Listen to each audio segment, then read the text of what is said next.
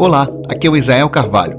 Sabe aquela sensação de fracasso, que está faltando alguma coisa, que as coisas não acontecem no tempo que você quer? Pesadelos constantes, excesso de autocobrança, tensão muscular, isso pode ser sintomas de ansiedade. E se você quiser saber mais sobre este tema, seja bem-vindo ao meu podcast Pensar Fora da Caixa. Pensar fora da caixa. Pensar, fora, da caixa.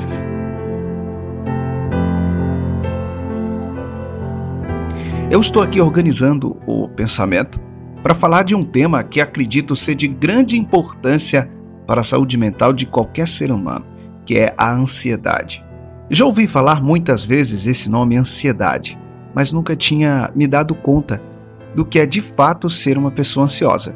Eu encarava mais como se fosse uma palavra da moda. Acho às vezes até legal falar essas palavras que são usadas em certas épocas. Acredito que muitas pessoas, assim como eu, também falam certas palavras sem saber profundamente o real significado delas. Pois bem, o meu encontro com a magnitude dessa palavra se deu através do livro O Poder do Agora, de um autor alemão, Eckhart Tolle. O livro não fala exatamente sobre o tema ansiedade, mas ele traz vários questionamentos que me levaram a querer saber mais sobre o assunto e depois de várias pesquisas, eu pude perceber que o caminho que estava percorrendo estava me levando para o topo da ansiedade. Mas o que é a ansiedade? A ansiedade ela é uma emoção comum do ser humano que nos ajuda a tomar decisões e prevenir eventos indesejáveis. Ficar ansioso por conta de uma entrevista de emprego ou uma prova é comum. Isso nos ajuda a se preparar mais, o problema é quando há excessos de ansiedade em nossa vida. Querer sempre resolver, sempre acertar, sempre ter o controle de tudo, sempre ser o primeiro. Se cobrar exageradamente, dormir menos para terminar um projeto, gerar expectativas em cima de situações que fogem do seu controle, ficar pensando excessivamente sobre algo de maneira negativa, estar presente no lugar e o pensamento em outro, dificuldades de concentração. Esses e outros sintomas são pequenos traços que indicam que você precisa desacelerar. O corpo também manifesta isso através de escamações no couro cabeludo, caspa, seborreia, tensão muscular, dor no peito, problemas intestinais, aceleração dos batimentos cardíacos, dor de barriga ou diarreia, aumento do suor, náuseas, tremores nas mãos ou em outras partes do corpo, entre outros. No mundo em que vivemos, onde somos cobrados por resultados a todo instante, se não gerenciarmos isso bem, podemos facilmente ser mais uma vítima do mal do século, a ansiedade. Eu quero compartilhar com vocês um fato que aconteceu comigo quando eu estava na sexta série do colegial. Este evento me marcou muito e quando ele ocorreu, nem sabia que o meu corpo estava me dizendo naquele dia. Era o primeiro dia de aula e a professora iniciara a chamada de todos os alunos. Então, nós teríamos que se levantar e falar no nosso nome. Era uma espécie de apresentação para os colegas. Se você já estudou, você já passou por isso. Bem, é uma ação normal levantar e falar seu nome, onde você mora e o que você gosta de fazer. Mas para mim, aos 13 anos, aquilo não era normal. À medida que os alunos iam se levantando e falando, a minha ansiedade me corroía por dentro. A minha mente me dizia que eu não poderia errar e me dizia que talvez eu não seria aceito ali, naquele ambiente. E se sorrissem de mim, como seria? Nessa altura, eu já conseguia ver todos me vaiando e sorrindo da minha apresentação. Meu coração disparava. As mãos suavam Embaixo das minhas axilas parecia uma pizza de tanta transpiração. Até que chegou minha vez. Eu levantei e, com a vista meio embaçada, eu disse meu nome e onde morava e em seguida sentei-me. Que alívio! Foram três segundos que pareciam uma eternidade e logo meu corpo foi acalmando e pude ficar normal. Quantas pessoas passam por isso todos os dias e não se dão conta que essa tensão no trabalho, em casa, com os filhos e com o marido, são excessos de perfeição que nos impomos e com isso estamos gerando muitos problemas emocionais. Pensamentos que alimentamos intencionalmente ou não, que florescem na nossa mente e que não representam verdades e muito menos certezas. Você já se perguntou por que tem tido pesadelos constantes?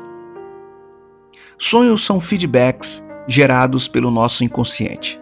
São mensagens criptografadas que nos alertam sobre o que pensamos com frequência, o que estamos alimentando na alma, no coração. Segundo Freud, podemos interpretar nossos sonhos por dois viés: medo e desejo. Quem sonha que está no trabalho, que está caindo, ou que está sem roupa e as pessoas estão observando, que está no velório de alguém, ou que está matando ou fugindo de alguém, é um exemplo de que nosso inconsciente está dizendo que estamos dependentes do medo, da aprovação das outras pessoas, que temos medo de falhar, de fracassar. É isso tudo vai gerando aí um turbilhão de emoções e simulações mentais durante todo o dia. E à noite, quando desligamos todo o nosso consciente, os sonhos chegam. Eles se libertam do inconsciente das profundezas da nossa mente para desafogar nossa alma e dão vazão a tudo que nós alimentamos ao dia. Se você está vivendo dias nebulosos, minha sugestão é que procure um especialista nesta área e que, em segundo lugar, procure observar mais as coisas à sua volta. Viva mais o presente, onde você está. Sempre se pergunte: é realmente importante ficar pensando nisso agora? Ao brincar com seu filho, desligue ou coloque no modo avião seu celular. Quando estiver com alguém que considere importante, foque 100% sua atenção no que essa pessoa está falando para você. Ao ler um livro, tente entender o que o autor está passando e ao menor sinal que a sua mente começou a fugir, pare e volte sua atenção para o que você estava fazendo. Eu me lembro de uma metáfora que um rei chamou um de seus aldeões e lhe fez um desafio. Caso este acertasse três perguntas que o rei lhe fizera, o mesmo ganharia um baú cheio de ouro. Mas, caso não acertasse, pagaria sua ignorância com a própria vida. Então o rei fez a primeira pergunta: qual é a pessoa mais importante do mundo? O aldeão respondeu: É você, meu rei, que está aqui na minha frente. O rei fez a segunda pergunta então: Qual é a coisa mais importante para fazer agora? O aldeão respondeu: É prestar atenção no que você vai me falar. E o rei insiste e faz a terceira pergunta: E qual é o momento mais importante da vida? E o aldeão responde sem demora: é o aqui e agora. A nossa mente insiste em querer nos antever aquilo que ainda não aconteceu. Isso a todo momento. E isso está certo, é um mecanismo de sobrevivência do nosso cérebro. Só que por não entendermos como esse processo se dá, nós acabamos sendo envolvidos por estas ações em excesso. E esquecemos de viver o aqui e o agora. Não contemplamos o belo, a beleza da nossa rua. Às vezes nem sabemos quem é nosso vizinho. Estamos tão focados em nós mesmos, nos nossos planos e nem percebemos que a vida só tem razão, sentido e valor se tivermos quem mais amamos ao nosso lado. Afinal, é para elas e por elas que fazemos o que fazemos. E por que só vamos perceber isso quando deixamos de ter por perto quem nós estimamos? Viver o agora é isso, é valorizar quem amamos. É o que amamos fazer intensamente 100% por inteiro. Sobre o passado, ele foi uma parte da nossa história que vivemos e que nos trouxe até aqui. Devemos observá-lo do presente, como uma escola que nos ensina ou nos ensinou e nós podemos aprender com o nosso passado e com o passado de outras pessoas. E só isso, nada mais. E as lembranças, Israel? Bem, eu penso que as lembranças boas ou ruins nos puxam para o passado, para um lugar que não tem volta. E se eu não sei como voltar, eu posso ficar triste querendo reviver essas experiências. E com isso, eu me torno depressivo. Essa reflexão mexeu profundamente comigo ao escrever esse podcast. Eu senti ansiedade sobre que julgamentos minha audiência poderia fazer sobre o tema abordado. E ao mesmo tempo emiti o comando para minha mente: calma, seja o que for, eu não tenho como impedir o que aconteça. É a opinião de outras pessoas. E seja ela qual for, é um direito que essas pessoas têm de pensar ou falar. Eu não tenho controle sobre isso. Eu não tenho controle sobre nenhum evento externo que pode me acontecer. A única coisa que eu controlo é a minha mente. E eu decido que ela foque no presente, no aqui e no agora.